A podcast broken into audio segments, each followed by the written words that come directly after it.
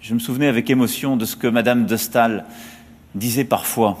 Lorsque mon cœur cherche un mot en français et qu'il ne le trouve pas, je vais parfois le chercher dans la langue allemande.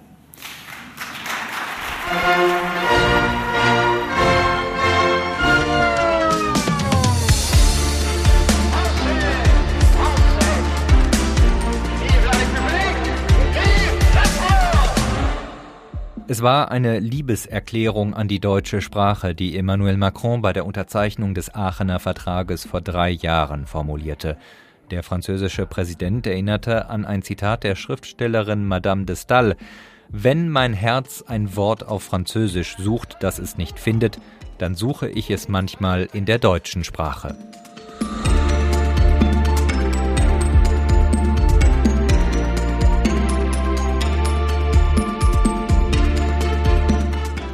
Doch die deutsche Sprache suchen im Vergleich zu früheren Jahrzehnten immer weniger Schüler und Studierende in Frankreich.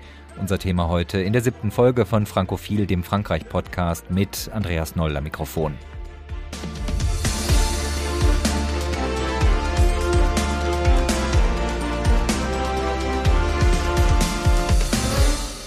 Es lebe die deutsch-französische Freundschaft. Vive l'amitié franco-allemande. Auf Wiedersehen. Die frühere Bundeskanzlerin Angela Merkel und Frankreichs Staatspräsident Emmanuel Macron. Sie geben sich also Mühe, die Staatenlenker in Frankreich und Deutschland, wenn es um das Sprachverständnis beider Länder geht. Trotzdem nimmt auf beiden Seiten des Rheins die Zahl derjenigen ab, die die Sprache des Nachbarn verstehen oder sogar sprechen, obwohl die politische Zusammenarbeit beider Länder immer enger wird. Als sich der Präsidentschaftskandidat Emmanuel Macron vor fünf Jahren in der Berliner Humboldt-Rede an die deutsche Öffentlichkeit wandte, da tat er dies nicht auf Französisch oder gar auf Deutsch. Compte tenu, vous allez le voir à quelques occasions, de l'accent médiocre que ma scolarité euh, m'a laissé. Emmanuel Macron hielt seine Rede in der deutschen Hauptstadt auf Englisch. Nicht nur wegen seines deutschen Akzents, so sagte er, sondern weil er möglichst viele Menschen mit seiner Botschaft erreichen wolle. I will take my responsibility. France will take its responsibility. I do want much more Europe and the Europe I describe. And I do want to do that with Germany. And I do trust in Germany. Thank you. Emmanuel Macron bei seiner Humboldt-Rede vor fünf Jahren in Berlin. Während früher mehr als 50 Prozent der Schüler in Frankreich Deutsch in der Schule gelernt haben, sind es heute landesweit nur noch gut 15 Prozent. In den Germanistikseminaren ist die Entwicklung ebenfalls alarmierend. Die Universitäten in Frankreich bilden mittlerweile so wenig Deutschlehrer aus, dass es für den Bedarf im Land nicht mehr ausreicht. Im an Deutschland grenzenden Elsass ist die Lage sogar so angespannt, dass eine private Elterninitiative in der Region dem Staat bei der Suche nach Deutschlehrern zur Hilfe eilt. Claude Fröhlicher ist Vorstand dieser Elterninitiative Eltern Alsace, die seit vielen Jahren für die Förderung der deutschen Sprache vor allem in den Schulen kämpft. Hallo, Herr Fröhlicher. Hallo. Peter Steck arbeitet in der Académie de Paris, also der französischen Schulverwaltung, und er ist in der Hauptstadtregion Inspektor für den Deutschunterricht an den Schulen. Hallo, Herr Steck. Ja, hallo. Herr Fröhlicher, Elsässisch ist ein alemannischer Dialekt, der im Elsass bis heute verbreitet ist. Trotzdem haben die Schulen im Elsass Schwierigkeiten, Deutschlehrer zu finden. Woran liegt das? Ja, das liegt genau daran, dass die Ausprägung der deutschen Regionalsprache bei uns in den letzten Jahrzehnten zurückgegangen ist und man das versucht zu kompensieren über die Entwicklung von deutsch-französischen Klassen. Und äh, dann haben sie halt schon den Spagat. Auf der einen Seite hat es ein bisschen weniger deutsch sprechende Leute oder dialekt sprechende Leute im Elsass und auf der anderen Seite braucht man immer mehr Schü äh, Lehrer, um in den Schulen den Unterricht zu, zu absolvieren. Wenn Sie sagen, es gibt weniger deutsch sprechende Menschen heute im Elsass, wie hat sich die Entwicklung in den vergangenen Jahrzehnten aus Ihrer Sicht ähm, abgezeichnet? War von quasi 100 Prozent äh, in den 50er Jahren auf quasi 0 Prozent heute. Äh, in den Familien wird der Dialekt immer weniger gesprochen. Also man schätzt, dass es noch drei, vier Prozent sind der Kinder, die in, die Schule kommen und äh, Dialekt sprechen zu Hause in der Familie. Und diese drei, vier Prozent waren vor 50 Jahren oder 60 Jahren 80, 90 Prozent. Und trotzdem war das damals, direkt nach dem Ende des Zweiten Weltkriegs, gab es große politische Schwierigkeiten zwischen Deutschland und Frankreich, wenn wir es mal so bezeichnen wollen. Trotzdem haben sehr viele Elsässer zu Hause noch Elsässisch gesprochen. Woran liegt das, dass Deutschland und Frankreich heute so gut miteinander klarkommen, aber trotzdem dieses Sprachproblem im Elsass existiert? Weil die Dialektsprache und das Deutsche einfach in den Schulen verboten war schlicht und ergreifend verboten war. In den 60er Jahren war es verboten, in der Schule etwas anderes als Französisch zu, zu sprechen. Und äh, erst in den 70er, 80er Jahren hat man wieder angefangen zu sagen, man muss und man will äh, zum einen Hochdeutsch und jetzt auch die Regionalsprache in den Schulen wieder sprechen. Aber lange, lange Jahre lang war eben Französisch das äh, Obligatorium und es war nichts anderes möglich. Das heißt, wir haben dann sozusagen einen Bruch in den 50er, 60er Jahren, vielleicht auch 70er Jahren. Und diesen Bruch kann man bis heute nicht aufholen. Genau, wir rudern momentan, das versuchen aufzuholen, aber wir haben wirklich eine, also die Generation, ich, ich ist plakativ gesagt, aber zwischen zwischen 0 und 40 Jahren Jahre alte Leute hier im Elsass sprechen halt momentan sehr wenig Deutsch oder zu wenig Deutsch. Herr Steck, es gibt immer weniger Deutschlerner und es gibt auch immer weniger Deutschlehrer. Deckt sich das mit Ihren Erfahrungen, die Sie früher in Zentralfrankreich gemacht haben und heute in Paris machen? Also das Bild ist etwas gemischter, würde ich sagen. Es gibt äh, Regionen, in denen noch sehr viel Deutsch unterrichtet wird. Je näher man sich der Grenze nähert, desto mehr Deutschunterricht gibt es. Äh, und äh, dann gibt es immer konjunkturelle äh, Geschichten. Es war also bis in die 2000er Jahre ist die Zahl der Deutschlernenden sehr stark nach unten gegangen, denn da war Deutsch erste Fremdsprache hauptsächlich und es ist dann vom Englischen verdrängt worden und musste sich dann auf dem Markt der zweiten Fremdsprache gegen das Spanische behaupten und man hatte dann so etwas gefunden, dass eben ab dem Eintritt ins College Englisch und Deutsch gleichzeitig äh, gelernt werden kann. Und das hat dann die Schülerzahlen wieder etwas nach oben getrieben und hat sich jetzt so ungefähr bei 15 Prozent der Lernenden stabilisiert. Sie sagen heute in Frankreich lernen gut 15 Prozent der Schüler Deutsch acht Jahre nach dem Zweiten Weltkrieg, das ist eine Zahl, die ich gefunden habe, waren es 53 Prozent. Das klingt von der Entwicklung geradezu desaströs. Wie erklären Sie sich diesen Absturz? Das ist geschichtlich. Äh, der Status der Sprache, wenn man sich mal ansieht, wie Fremdsprachen früher unterrichtet wurden, das war hauptsächlich ein äh, Erlernen der literarischen Sprache. Und da war eben Deutsch ein sehr stark im Vordergrund und weniger das Englische. Und nach dem Zweiten Weltkrieg als man eben auch andere pädagogische Methoden und andere Zielvoraussetzungen hatte für das Erlernen von Fremdsprachen, da wurde, eben der kommunikative Aspekt in den Vordergrund gestellt und eben das Englische hat sich langsam zur Lingua Franca fast entwickelt, weshalb dann natürlich andere Sprachen nicht mehr so stark unterrichtet wurden. Das ist ja im Prinzip auch das Gleiche in Deutschland passiert, als damals noch sehr viel mehr Französisch unterrichtet wurde und heute eben sehr, sehr viel weniger. Nun ist das äh, keine neue Entwicklung, dass es an Deutschlernenden und Deutschlehrern in Frankreich fehlt. Schon vor fast 20 Jahren haben Politiker über Gegenmaßnahmen beraten. Gibt es da aus Ihrer Sicht, abseits von Absichtserklärungen, Maßnahmen, die besonders geholfen haben? Sie haben gerade schon die bilingualen Klassen erwähnt. Die, äh, die Fremdsprache, die zweite Fremdsprache, ist das einzige Fach in der Schule, das gewählt wird. Alle anderen Fächer sind natürlich Mathematik, das kann man nicht abwählen, einfach so. Ne? Das heißt, das muss hier eine, eine, eine Lehre angeboten wird, die den Leuten auch gefällt, sonst kommen die nicht. Und dann haben sie eben sehr viele Repräsentationen, die damit einhergehen. Über das Deutsche, über was Deutschland ist, wie die deutsche Sprache funktioniert, wie, wie sich's anhört. Und äh, da hat eben Deutschland einen relativ schweren Stand. Jetzt konkrete Maßnahmen, äh, das ist eben so, dass das hauptsächlich die Hauptarbeit liegt bei den Lehrern. Das heißt, die müssen einen Unterricht anbieten, der den Schülern gefällt. Dann kommen die. Man hat ein unheimlich großes Programm des Austauschs zwischen Schülern äh, eingeleitet. Alles, was deutsch-französisches Jugendwerk ist, das ist ein sehr, sehr starker Punkt für das, für das Deutsche in Frankreich und für das Französische in Deutschland. Und dann gibt es noch andere binationale Maßnahmen, wie zum Beispiel eine Zertifizierung der Zentralstelle für Auslandsschulwesen, das DSD1, das in Deutschland, in Frankreich angeboten wird, kostenlos für alle Schüler der der Troisième und der Seconde, also Ende des Collège und Anfang des Gymnasiums. Das sind diese konkreten Maßnahmen, mit denen man das oft mal schafft, dass eben Kinder und ihre Familien sich dazu entscheiden, sich ins Deutsche einzuschreiben.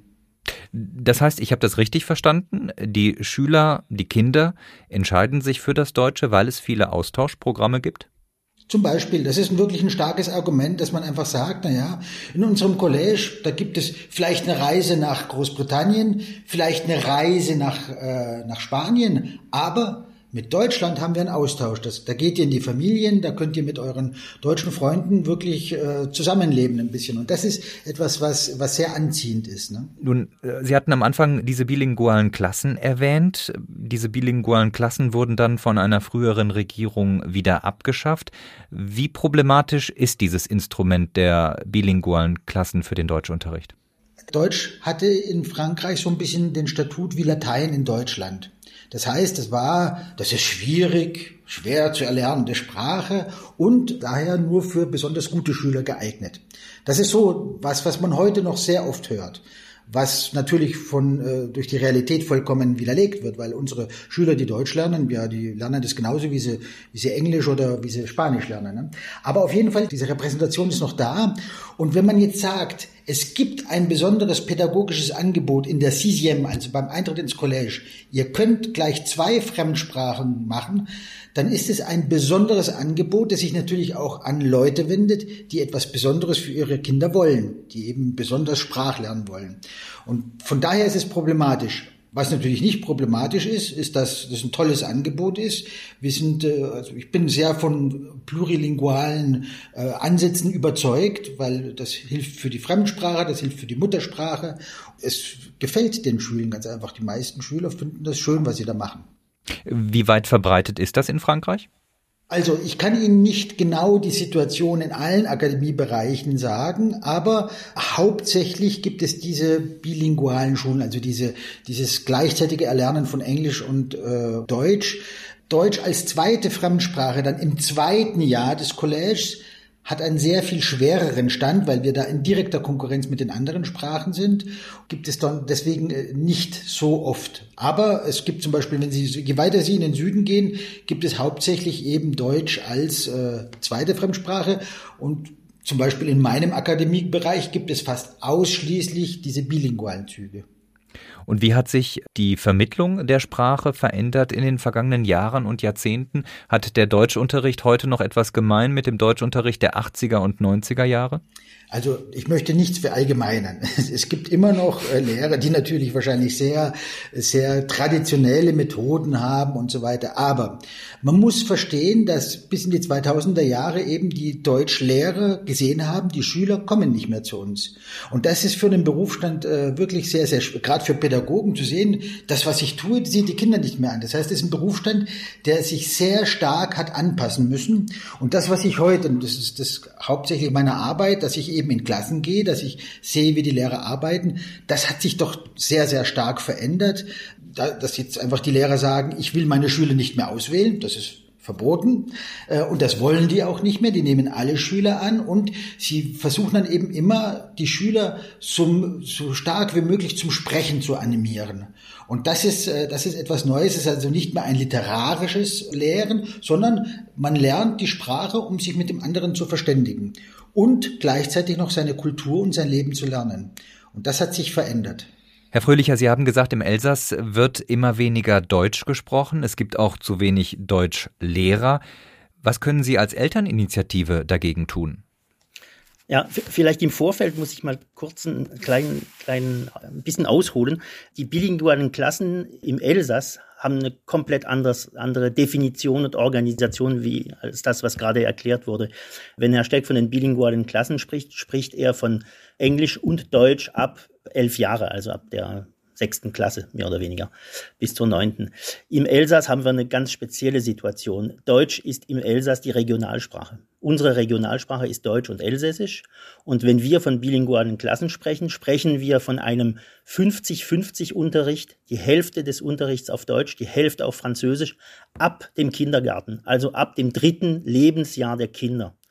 Und was ich da vielleicht als positive Message geben möchte, ist, überall, wo im Elsass diese zweisprachigen Unterrichte angeboten werden, also ab dem Kindergarten, ab dem dritten Schul äh, Lebensjahr der Kinder, sind es mehr als 50 Prozent der Eltern, die ihre Kinder in die zweisprachigen Klassen einschreiben. Das heißt, jede zweite Familie und ein bisschen mehr noch entscheiden sich im Elsass für einen zweisprachigen Unterricht Deutsch-Französisch weil die Historie, die Geschichte bei uns ist. Wir sind eine deutsch-französische Gegend, äh, Mosel und Elsass, weil die Eltern natürlich jetzt immer mehr auch die Zukunft ihrer Kinder in Betracht nehmen und die verstehen, die Eltern treffen natürlich diese Entscheidung. Mit drei entscheide ich nicht, dass ich Deutsch lernen will, sondern meine Eltern entscheiden für mich, dass sie mich in eine zweisprachige Klasse setzen und dann lerne ich Deutsch, ohne mir zu überlegen, ob Deutsch sexy ist oder weniger interessant als Spanisch oder interessanter als Spanisch oder Russisch oder Chinesisch.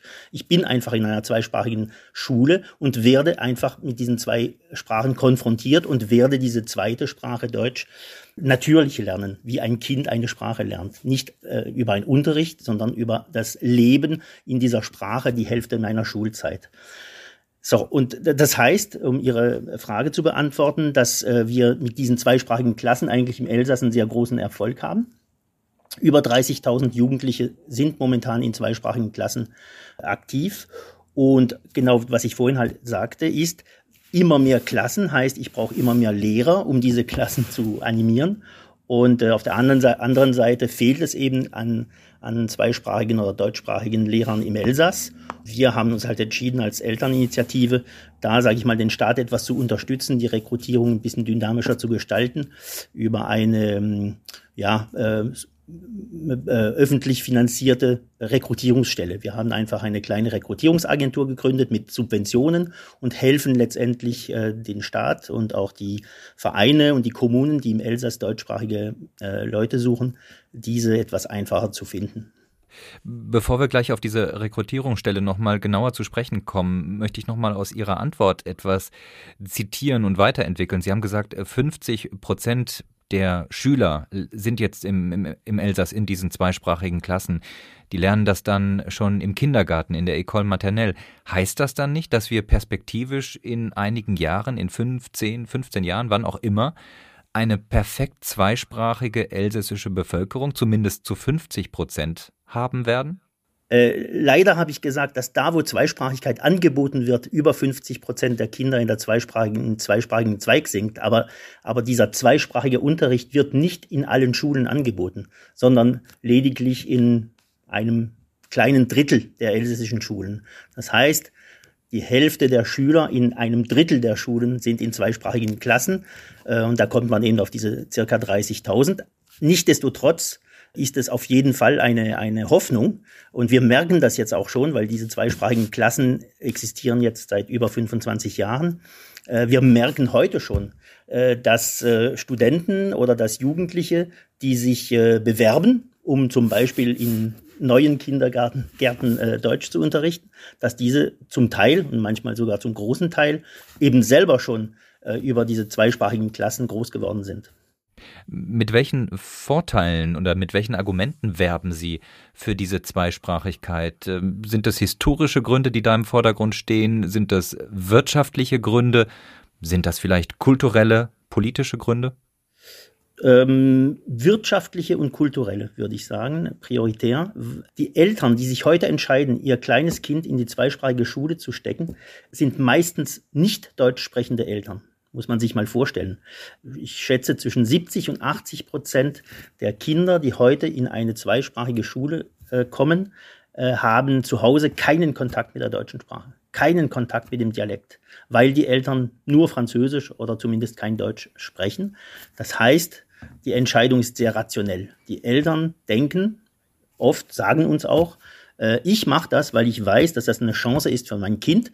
Es wird zwei Sprachen lernen wir erklären auch, dass, und das wissen Sie alle wahrscheinlich, dass äh, wenn ich Deutsch und Französisch spreche, normalerweise ich mit Englisch nicht allzu große Mühe habe, Englisch zu lernen. Das ist nicht nur etwas kulturelles, regionales, das ist auch etwas äh, übernationales. Wenn ich zweisprachig aufwachse, bin ich schneller mehrsprachig und äh, Englisch ist eben dann die Sprache, die jeder lernen muss oder will, eignet man sich viel einfacher an. Die Entscheidung, und dann ist man natürlich in einem Gebiet im Elsass, das einfach historisch und kulturell diese Möglichkeit äh, trägt, sage ich mal. Also ein, ein, ein Fundus, der sehr kulturell und historisch ist, und eine Entscheidung der Eltern, die eigentlich eher rationell und wirtschaftlich ist. Ja, darf ich vielleicht gerade dazu noch etwas sagen, Herr Fröhlicher? Das Gerne. ist sehr interessant, was Sie da ausgeführt haben, und das, das freut mich unglaublich, äh, denn wenn man jetzt auch vom pädagogischen Standpunkt aus ansieht, hat man entdeckt in Studien in Ländern, wo das sehr viel gemacht wird, dass eben die Schüler insgesamt ein eine größere sprachliche Kompetenz hat für die Fremdsprache, aber auch für ihre Schulsprache oder die Muttersprache dann. Von daher ist das wirklich eine, eine, eine ganz tolle Sache und ich glaube, das sollte man auch den Eltern so sagen. Das ist, damit tun sie ihrem Kind insgesamt gut.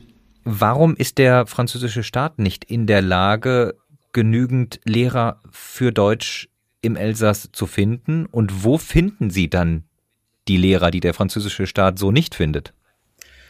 Gut, Herr, Herr Steck muss jetzt eventuell ein bisschen weghören, aber er gehört halt zu einer, er gehört halt zu einer sehr großen und sehr traditionellen Institution, die es seit Jahrzehnten gewohnt ist, dass die, dass ich sag's mal so, dass der Prestige der Funktion schon ausreichen sollte, dass die Kandidaten sich halt bewerben. Und ähm, gut, die Problematik die in Frankreich ist das äh, wahrscheinlich wie überall, dass äh, die die Lehrerjobs nicht unbedingt die bestbezahlten sind. Und wie gesagt, die Institution Education Nationale eben diesen Reflex nicht hat, sage ich mal, proaktiv zu suchen. Und im Elsass haben wir halt dieses spezifische Problem, dass wir wirklich viele Lehrer brauchen und das seit jetzt äh, mindestens zehn Jahren immer wieder jedes Jahr das gleiche Problem auftaucht, dass äh, wir Mühe haben, neue Klassen zu öffnen, weil äh, die, die neuen Lehrer schon von den existierenden Klassen absorbiert werden. Und wir haben einfach gedacht, und das ist jetzt nicht despektierlich für den Staat. Das ist einfach, ist eine Situation. Ich glaube, man kann, das war die Idee, man kann einfach helfen, etwas dynamischer die Rekrutierungsmöglichkeiten zu präsentieren, zu kommunizieren über die modernen Werkzeuge, die äh, sei es Facebook, Instagram und alle möglichen Suchmaschinen und und Networks. Wir haben einfach nur die Idee ergriffen zu sagen, lass uns die klassischen Werkzeuge, die auch in der Privatwirtschaft benutzt werden, um äh, Jobs anzubieten. Lass uns diese Werkzeuge eben in diesem äh, Bereich des deutsch-französischen Unterrichts anwenden und wir helfen, wir wollen da nicht zeigen, dass äh, wir etwas können, was andere nicht könnten. Wir helfen einfach, dass es etwas mehr Bewerber gibt und dass somit die Schulen die Auswahl haben und die besten Lehrer äh, rekrutieren können und nicht den Erstbesten. Bevor Herr Steck jetzt äh, antworten kann, würde ich doch noch mal ganz gerne eine Nachfrage stellen. Sie haben gesagt, der Lehrerjob wird nicht sonderlich gut bezahlt in Frankreich. Wie ist die Lage? Sie selbst arbeiten ja in der Privatwirtschaft. Sie kennen ähm, die Gehälter, Sie kennen die Löhne. Wie problematisch ist das Thema Geld, wenn man sich die Lehrer in Frankreich anschaut oder die Bezahlung des Lehrerberufs in Frankreich anschaut und in Deutschland? Eins zu zwei, um es äh, einfach zu, zu formulieren. Also ein, ein, ein, ein deutscher Lehrer verdient, verdient zweimal mehr als ein französischer, mehr oder weniger. Da muss man gucken, natürlich Karriereanfang, Karriereende und so weiter. Aber äh, wir reden ja von jetzt endlich eher von Karriereanfang. Da ist der, die Differenz krass. Aber äh, das Gehaltsniveau in Frankreich und Deutschland ist insgesamt unterschiedlich. Und wir haben jetzt auch die Erfahrung gemacht, dass, und zum Glück, dass diese Gehaltsaspekte nicht immer entscheidend sind. Und erstens gibt es Menschen, die das einfach machen wollen und gerne. Und die, die genau die suchen wir auch. Es gibt auch viele Leute, die eine gewisse Sicherheit in diesen Jobs äh, finden, die eventuell ein, einen niedrigeren Verdienst äh, zum Teil auch kompensiert. Und äh, das haben wir jetzt in den letzten zwei Jahren gemerkt. Die wirtschaftliche Situation, die Covid-Situation und so weiter hat auch äh, einiges vermischt sozusagen in dem, was die Leute eigentlich so machen möchten. Deswegen sind wir eigentlich ziemlich zufrieden mit den ersten Ergebnissen dieser Suchen, weil wir einfach merken, dass wenn man diese Opportunitäten der Jobs in dem zweisprachigen Unterricht breit verteilt und die Information breit verteilt, dass man dann siehe da auch äh, viele Bewerber erreicht, äh, die sich eigentlich spontan bei der Education Nationale vielleicht nicht gemeldet hätten. Aber wenn der deutsche Lehrer doppelt so viel verdient, roundabout haben Sie gesagt, wie der französische Lehrer, heißt das, dass Sie auf den deutschen Arbeitsmarkt dann gar nicht zugreifen können? Also von dort keine Lehrer nach Frankreich locken können? Da muss ich noch eine Hochzeitsagentur gründen, damit die deutschen Lehrer mit Franzosen sich äh, irgendwie verbinden und müssen dann nach Frankreich ziehen. naja, gut, ein Etablier, das ginge eigentlich nur über politische Programme. Wenn der französische Staat und der deutsche Staat ein Programm gründen würden, wo sie sagen, wir, tau wir tauschen aus, dann wäre sowas auch denkbar. Aber äh, Sie haben schon recht, äh, wir, wir glauben eher nicht an einen großen Fluss von Deutschen Deutschlehrern, die nach Frankreich kommen würden, um da ihr Fach zu unterrichten. Das ist ein bisschen illusorisch. Aber wie gesagt, wir haben das Glück im Elsass. Unsere Regionalsprache ist die meistgesprochene Sprache in Europa. Das sind, ich glaube, 130 Millionen deutsch sprechende Menschen in Europa. Äh, wir brauchen nur 100 pro Jahr ungefähr. Also deswegen glaube ich, dass wir uns da keine Sorgen machen müssen, wenn man dynamisch und, und, stetig äh, diese Informationen bringt, dass es Möglichkeiten gibt, dann findet man auch Bewerber und äh, Leute, die sich Menschen, das merken wir heute schon, die sich mit den reellen Konditionen, sprich Gehalt und sprich Anzahl der Stunden pro Woche und Organisation des Jobs etc. zufriedenstellen. Herr Steck, Herr Fröhlich hat gerade die Vorlage gegeben. Deutsch ist die meistgesprochene Muttersprache in Europa. Trotzdem mangelt es in Frankreich an Deutschlehrern. Wo finden Sie denn die Deutschlehrer? Ausschließlich in den germanistischen Seminaren an den Universitäten? Wir finden heute nur noch einen Teil der Lehrer äh, bei den Studienabsolventen. Und das liegt auch daran, dass es immer weniger äh, Studenten gibt, die sich ganz für ein Deutschstudium entscheiden. Was allerdings die Kollegen der Universität sagen, wenn man anbietet, du machst Deutsch plus Französisch plus etwas anderes, einen doppelten Studiengang, dann findet man äh, mehr Studenten. Darüber kann man Studenten erreichen. Das zweite Problem danach, wenn diese Studenten dann, die haben dann einen, einen Bachelor und man gibt es unheimlich viele Master heute und die suchen sich was aus. Die gehen nicht unbedingt gleich wieder zurück in die Schule und machen einen Erziehungsmaster.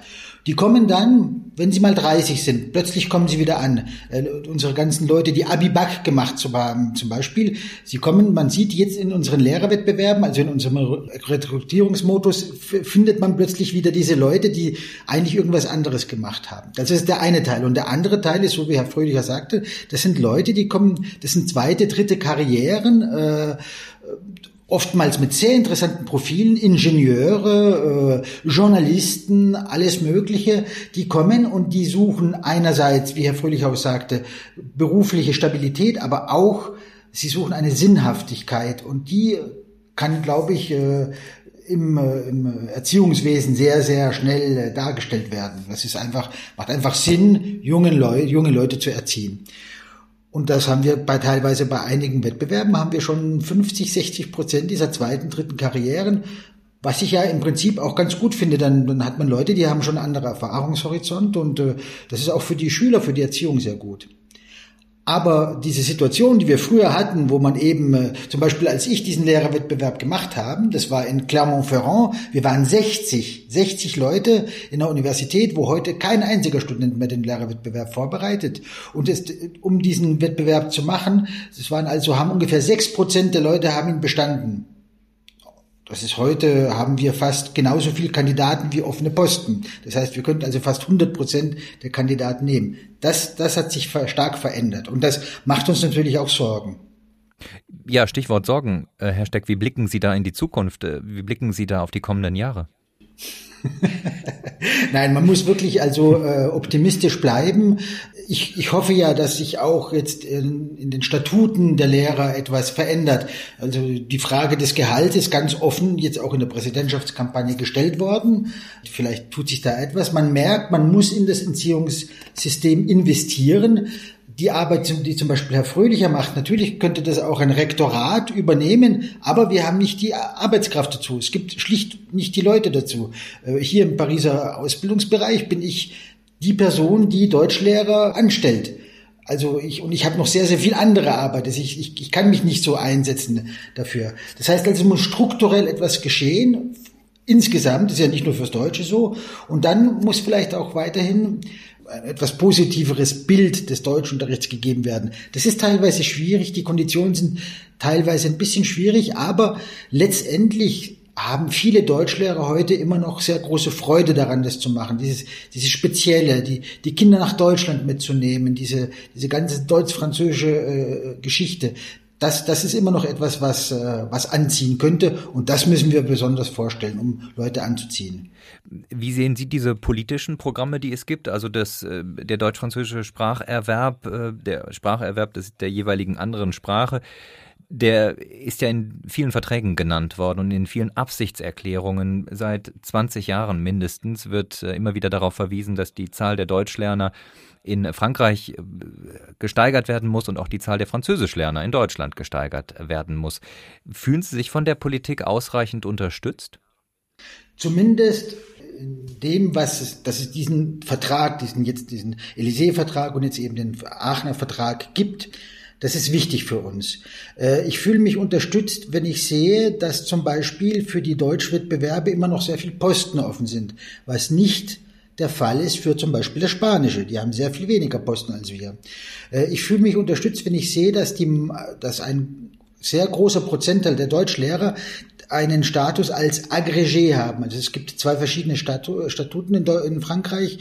Es gibt einen Professeur Certifié der muss 18 Stunden geben und hat ein gewisses Gehalt und einen Professor Agrégé, der hat ein etwas höheres äh, Qualifikationsniveau, der gibt nur 15 Stunden und verdient ein bisschen mehr Geld. Äh, und im Deutschen gibt es einen sehr hohen Anteil dieser Agrégés und das ist auch etwas, damit, damit wir unterstützt. Und ansonsten fühle ich mich äh, von der Politik eben insofern unterstützt, dass wenn ich in eine Schule gehe und mit dem Schulleiter spreche und sagt, ja, was, was können wir mit dem Deutschen bei Ihnen machen? Wollen Sie Deutsch machen? Dass der dann eher positiv auf meine, auf meine, An, äh, auf meine Fragen eingeht. Herr Fröhlicher, der letzte große Vertrag zwischen Deutschland und äh, Frankreich ist der Aachener Vertrag. Dort wurde das Ziel von Zweisprachigkeit in der Grenzregion besonders betont. Hat Ihnen das geholfen bei der Arbeit? Wir wollen das schon ohne den Aachener Vertrag. Äh, ja, bringen solche Absichtserklärungen in Verträgen etwas? Man kann sich halt immer darauf stützen, wenn es darum geht, mit den Institutionen zu verhandeln. Aber die Realität ist zum Beispiel, dass, wie ich Ihnen vorhin gesagt habe, wir im Elsass noch 70 Prozent der Schüler äh, keinen Zugriff haben auf einen zweisprachigen Unterricht. Da fühlen wir uns als Eltern jetzt äh, nicht immer unterstützt von den französischen Institutionen, weil die französische Politik wird sehr oft in Paris entschieden. Äh, ausschließlich eigentlich, was die Education nationale betrifft, äh, wird es in Paris entschieden. Wenn Sie jetzt zum Beispiel gucken, was Saarland macht. Saarland hat entschieden, eine strategische Entscheidung bis 2000, ich weiß nicht mehr, 40, äh, wollen wir einen kompletten Französischunterricht über das ganze, über das ganze Land Saarland äh, installieren. Und wir haben 40 Millionen Euro, glaube ich, äh, für die nächsten zehn Jahre oder was weiß ich, äh, also ein Riesenbudget eigentlich äh, frei, freigesetzt. Würde man das gleiche Budget aus französischer Sicht äh, im Elsass investieren, dann hätten wir schon ein flächendeckendes zweisprachiges Angebot im Elsass. Und wir sind bei 30 Prozent des Angebotes. Das heißt, die Politik macht aus unserer Sicht oft große Wörter, aber die Realität ist dann eine ganz andere, weil wir eben in unserem sehr zentralistischen Land Entscheider haben, für die die regionalen Situationen einfach nicht äh, wichtig genug sind und einfach nicht schmerzhaft genug sind. Fehlt es an Willen oder fehlt es an Geld? Es fehlt an Verständnis der Situationen. Man, man hockt sozusagen auf der franco-französischen äh, Strategie und man sagt zwar, es ist sehr wichtig, dass die Kinder äh, andere Sprachen lernen, aber man betrachtet diese Sprachen ausschließlich wie Fremdsprachen und sieht zum Beispiel nicht diese Situation, die wir hier im Elsass und in der Mosel haben, dass es Deutsch für uns keine Fremdsprache ist, sondern eine unserer zwei Muttersprachen sein sollte. Und, äh, und deswegen sind wir oft sehr frustriert, weil wir einfach sehen, dass der politische Wille äh, mangels Verständnis oder Mitleid, ich weiß es nicht, nicht so ist, dass man alles tut, um diese einfachen Maßnahmen durchzusetzen, die man zum Beispiel in einem Land wie Saarland, weil man einfach eine regionalere Sichtart hat, entscheiden kann. Und das ist natürlich für uns immer ein großer Frust, trotz äh, großen Verträgen. Ein Lob auf den deutschen Föderalismus also. Äh, Herr, Fröhlich, Herr Fröhlicher, zum Deutsch-Französischen Tag in diesem Jahr im Januar hat die ADÖAF, das ist eine Organisation, die sich für das äh, Deutsche in Frankreich sehr stark macht, äh, nüchtern festgestellt, dass sich die Situation weiter verschlechtert habe. Viele Deutschlehrer arbeiteten an mehreren Schulen, nicht selten an drei, immer häufiger an vier. Klassen würden zusammengelegt, heißt es dort. Ist das eine Erfahrung, die Sie auch im Elsass bestätigen können? Mm, es gibt im Elsass einen Deutschunterricht, der für alle ab dem ersten Schuljahr äh, notwendig, also obligatorisch sein sollte, nämlich drei Stunden pro Woche. Dieser dreistündige Unterricht ist momentan oft gar nicht oder sehr schlecht versichert. Und da gibt es diese Art von Situationen, wo eben ähm, Lehrer von einer Schule zur nächsten pendeln müssen. Im Modell des zweisprachigen Unterrichts, also 50-50 ab, der, ab, der, ab dem Kindergarten, hat man diese Situation nicht, weil sobald ich an einer Schule bin, habe ich mindestens einen Halbtagsjob. Und wenn es eine, und wenn es zwei zweisprachige Klassen gibt, also halbe Französisch, halbe Deutsch, zweimal, dann habe ich zwangsläufig als Deutschlehrer einen Fulltime-Job in dieser Schule. Also das heißt, es ist in Elsass eine andere Situation als in Restfrankreich, deswegen wahrscheinlich der Herr Steck hat da mehr Informationen zu geben. Ja, leiten wir die Frage nach Paris weiter. Gibt es dieses Schulhopping in der Hauptstadt? Ein Lehrer, der an drei Schulen oder sogar an vier Schulen Deutsch lehrt? Ich kann es Ihnen ganz genau sagen, 60 äh, Prozent der Lehrer im Akademiebereich von Paris arbeiten an zwei Schulen. Oftmals ist es allerdings auch so, wir haben hier, was man eine Cité scolaire nennt, das heißt, es sind Collège und Lycée sind im selben Gebäude. Das muss man also noch mit dazu rechnen. Ne? Äh, aber ich muss ganz ehrlich sagen, diese, die Situation war vor fünf Jahren, als ich nach Paris gekommen bin, noch etwas besser. Da waren es nur 30 Prozent. Also von daher, das muss man zugeben, das hat sich verschlechtert. Drei Schulen sind relativ selten, auch in, äh, in anderen Akademiebereichen. Aber zwei Schulen, als, als ich Deutschlehrer war, habe ich auch schon meistens an zwei Schulen gearbeitet. Das ist so. Ne? Äh, ich, ich wollte aber, ich meine, das, das sind so Sachen, die kann man anders regeln. Äh, da gibt es viele, viele Pisten, die wir dafür haben. Aber ich wollte noch einen Aspekt zu dem, was Herr Fröhlicher vorhin sagte, noch äh, dazu sagen. Mit den Mitteln.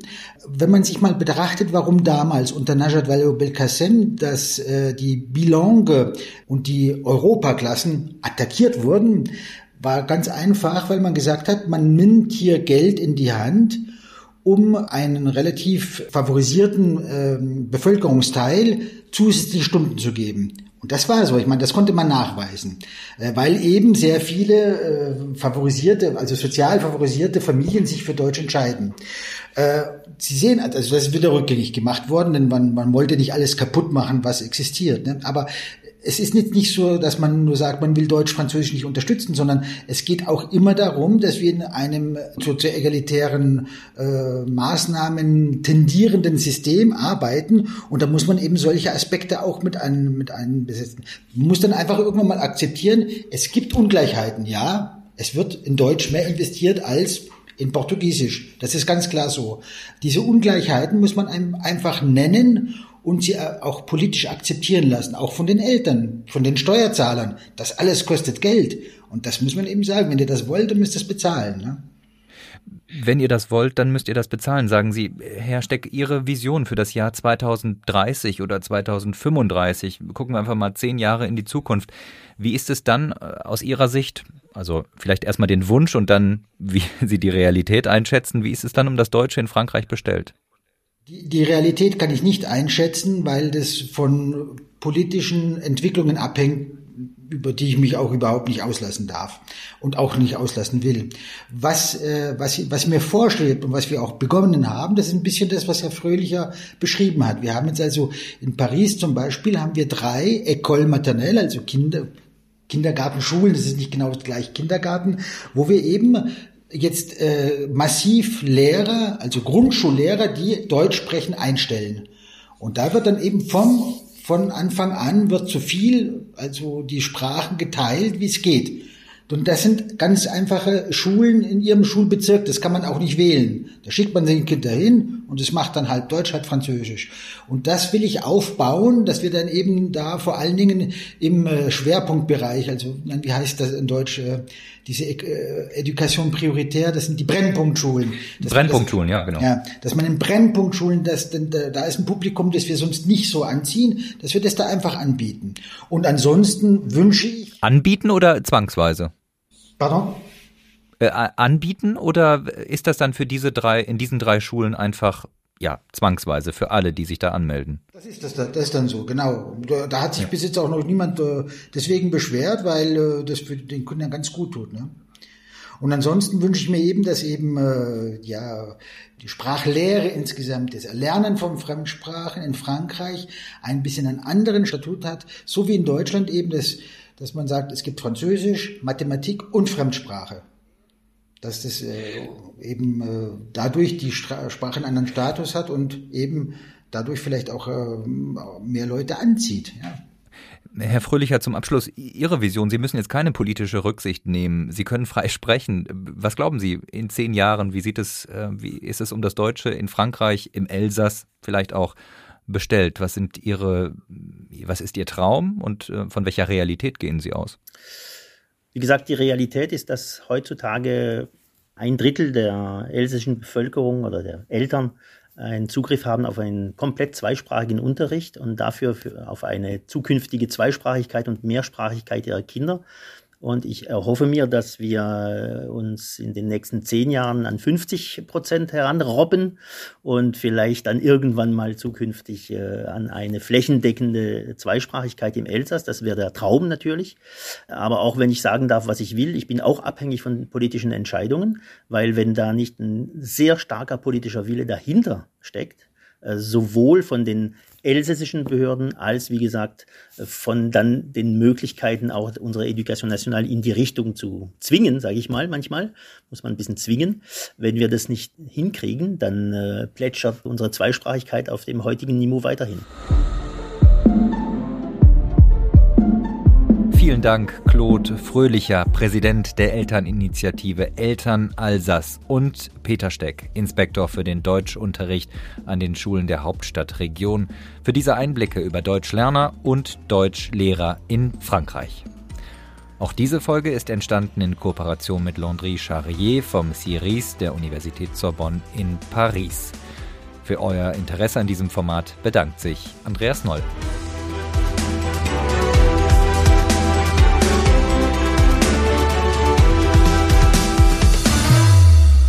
Es lebe die deutsch-französische Freundschaft.